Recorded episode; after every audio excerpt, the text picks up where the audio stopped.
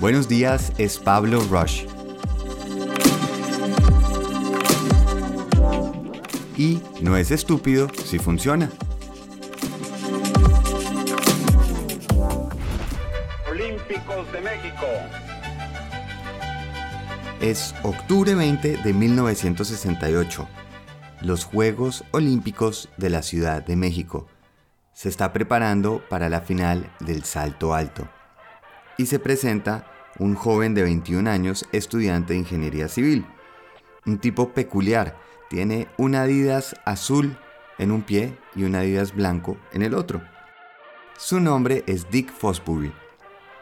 Es un tipo que viene de Portland, Oregon, y es peculiar, un tipo solitario que incluso no fue a la ceremonia de inauguración porque prefirió ir a visitar las pirámides, ver el atardecer y dormir en una van. En esa época, el salto de altura era muy distinto a como lo conocemos ahora. Venía de una lenta evolución donde empezó primero un salto donde la gente, incluso a veces sin impulso, saltaba por encima de la barra. Se llamaba el salto tijera. Es el salto que ustedes y yo haríamos si tenemos que pasar por encima de algo. Saltamos hacia arriba y elevamos las piernas como una tijera para tratar de pasar por encima del obstáculo. Luego vendría el rodillo californiano, que era tomar el impulso y pasar por encima, pero con la barriga y la mirada hacia la barra, pasando por encima de la barra. Y esto se mantuvo por muchos años hasta que evolucionó a la técnica straddle, que era la que más se utilizaba en esos Juegos Olímpicos del 68. De cualquier manera, todos los saltos siempre se hacían mirando hacia abajo. Esta era la técnica que utilizaba su héroe Valers Brunel, que rompía récords tras récords y en cambio él, Fosbury, lo único que hizo fue quebrar su mano tratando de saltar sobre una silla. Dándose cuenta que no tenía las fortalezas para saltar de esta manera, decidió aplicar su conocimiento de ingeniería y aprendió que al arquear su espalda, lanzándose para atrás, el centro de gravedad del atleta permanecía debajo de la barra, por lo cual decidió que esta es la técnica que iba a utilizar. Al verlo, los periodistas durante las prácticas empezaron a burlarse de él y lo llamaban el camello de las dos patas, y solo lo vieron como una curiosidad. Así que en esta fecha del 20 de octubre se está preparando Dick para su salto, observado por más de 80.000 personas. Dick Fosbury es peculiar en todo sentido. No es el favorito para el certamen y además antes de cada salto se queda simplemente balanceándose con los ojos cerrados, visualizando y empezando a pompearse para el salto que va a hacer, algo que no era normal en la época, lo que cautivó a las personas. Empieza sus zancadas largas, se eleva por encima de espaldas de esa barra y termina rompiendo el récord olímpico y ganando la medalla de oro cuando nadie se lo esperaba de este atleta. Esto generó un cambio fundamental en el deporte. Ahora a este tipo de salto se le llama el Fosbury Flop. Aunque no todos los deportistas empezaron a hacer el mismo tipo de salto e incluso en el 77 y en el 78 Vladimir Yashenko rompió dos récords mundiales de salto utilizando la técnica del straddle. Hoy en día no hay ningún atleta de salto alto que no utilice el Fosbury Flop. Lo chistoso es que flop en inglés se relaciona cuando algo falla. Si alguien dice que tuvo un flop en la taquilla es cuando fue un fracaso.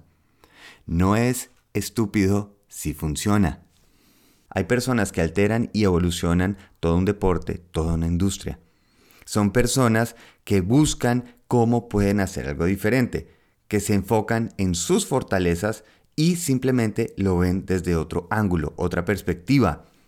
Imagínense si fuera la situación que este joven de 21 años con los zapatos distintos, que se toma mucho más tiempo que el resto de los atletas, se hubiera mandado de espaldas, se da en la cabeza con el poste o con la barra y hace realmente un flop, hace realmente un fallo. La gente hubiera hecho, eso es lo que le pasa por intentar algo distinto habría sido una historia más y hubiera sido olvidada a los pocos días.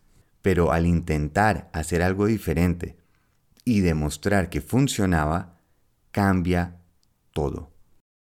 Los mejores atletas de salto alto de la época no se adaptaron. Llevaban tanto tiempo practicando en ese estilo que dijeron, no, no puede ser que ese sea mejor.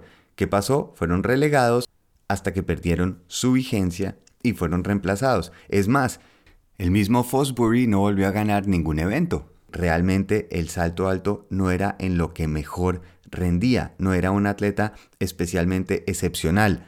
Lo que lo hizo excepcional fue su perspectiva y traer una nueva técnica. Pudo ser el mejor del mundo por intentar algo nuevo, cambiar el juego.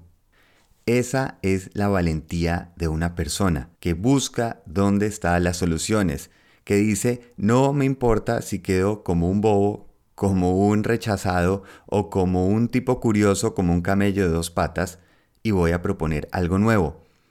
Yo puedo decidir, me parece más intenso el tener ese miedo a ese ridículo, a ese fallo, o me enfoco en ¿y qué pasaría si? ¿Qué pasa si logro hacer algo diferente? ¿Qué pasa si logro ver algo de otra manera? ¿Qué pasa si aporto algo que los demás no están viendo? Esta es precisamente la clase de gente que necesitamos. Porque las personas que están habituadas, conocen el sistema, no quieren que lleguen estos cambios porque van a salir de esa zona de confort. Lo van a llamar estúpido. Lo que sucede es que al mercado no le interesa. Si funciona, lo van a utilizar, se va a empezar a usar. Busquemos ese flop, busquemos dónde podemos hacer ese cambio y simplemente vamos a decir, no es estúpido si termina funcionando. Muchas gracias por acompañarnos cada mañana. Si quieren ayudarnos a llegar más alto, es muy fácil. Simplemente nos dejan una calificación o un review en Spotify o Apple Podcast. De esta manera nos ayudan a llegar a más personas.